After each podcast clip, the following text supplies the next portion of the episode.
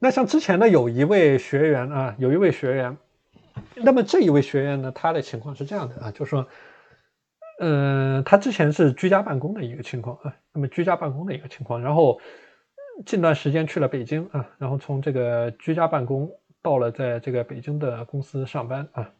到北京的公司上班，然后这一位学员呢，他每天工作时间大概在这个四个小时左右啊，四个小时左右，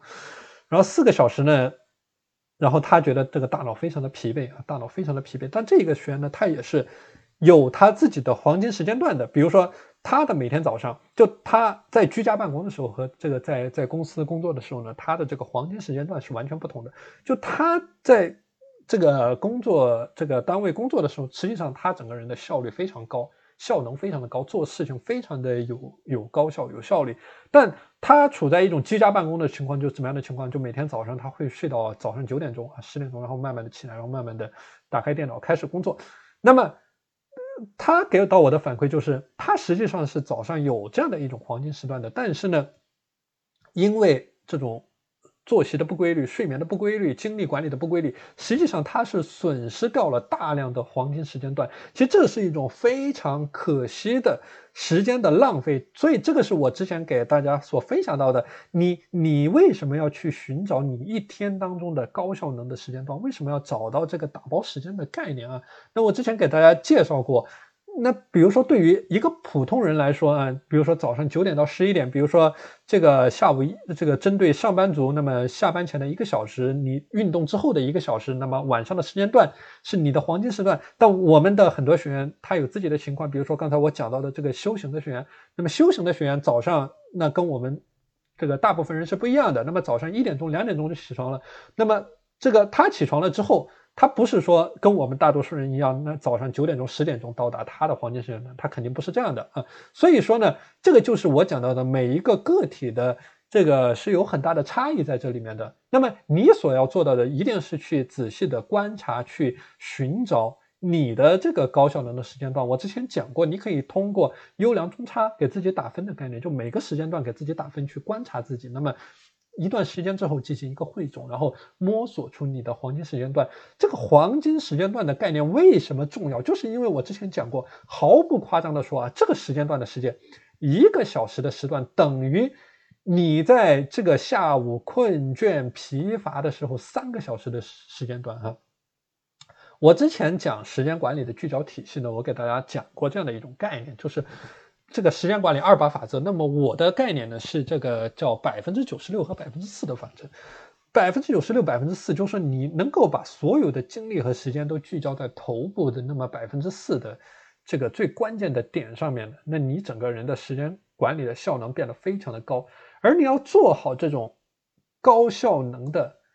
高专注度、高精力的聚焦呢？它其实核心点还是离不开你的每个高专注度的时间的把握。就我讲，你的时间管理，它既然是一种长跑的思维，它不是说你靠短跑、靠马拉松去冲冲刺。那么你要有长跑的思维呢，你就要做好，你你就要做好你的长跑的管理。你不是说你长跑的时候，你跑马拉松的时候，你你去乱跑的。你看我们这个这个很多人这个。特别是很多成功的企业家，他这个去去长跑、去跑马拉松的时候，那跑的这个呃跑的这个这个不好，那么实际上对他身体是有很大的伤害的啊，对他的膝盖的伤害，对他的这种循环系统的伤害，那对他的这个这个整体的这种。身体健康的影响都是有影响的，所以你要做好你的自律的体系，你要通过自律的体系做好你个人的管理，做好你的生意，做好你的个人的提升，做好你的修行，做好你的个人的工作，你一定是离不开一种合理的、正确的长跑的思维在这里面。如果说你没有这种长跑的思维，你去乱跑，你去瞎跑，你上来，你你上来，你你你这个去短跑去冲刺，你本来五百米的体力，你一百米你就把这个五百米的体力用完了，那么这个对于你来说是一种得不偿失的概念。所以我为什么讲黄金时段的概念对于在座的每一位朋友们这么的重要，就是因为你在黄金的时间段，你实际上是在最大化的去。利用你每天的时间，在榨取你每天时间的这个价值。你你可以把你的时间管理理解为工厂里面的这种流水线去生产产品的过程。那么你看见啊，工厂流水线里面去生产这种产品的，它讲究的是利益的最大化，它讲究的是怎么样把所有的原材料物料全部的给它利用起来，然后生产成成品啊，去去产生这个利润。所以你看见工厂里面有不同的生产线，那么主要的生产线，那么针对于一些这个边角料的物料，它可能有一些其他的生产线，就是说。把这些东西呢，更好的去给它利用起来。所以你的时间管理里面，它也是同样的一种哲学和逻辑，就是你要把你的时间呢，你的价值给它挖掘出来，对吧？你你自己是一个工厂，你自己是一个军队，你自己是一个公司，你要做的就是说，你要把你每天的时间，时间就是你最宝贵的资源，你要把你的时，你要用你的时间去换结果，就是说你要把你的时间的。这种原材料和物料呢，能够很好的去利用、去加工出来，就加工嘛，加工加工，你就加工出来这个成品啊，就是你能够换到钱的东西，就是你的结果。那么你在加工的过程呢，你的这个生产线实际上是要不断的去进行优化的一种概念。那么去找到你的这个黄金时间段，实际上就是你工厂里面。所有的机器效率最高的时候，你的人员这个斗志最旺盛的时候，如果说你在这个时时间段你加班加点的去搞生产，那么你你能够这个搞出来更多的产品，所以这个对于你这家工厂来说，它是能够实现效益最大化的。那么你在个人的精力管理过程当中，同样也是一样。那么像我刚才举的例子，针对于一个普通人来说，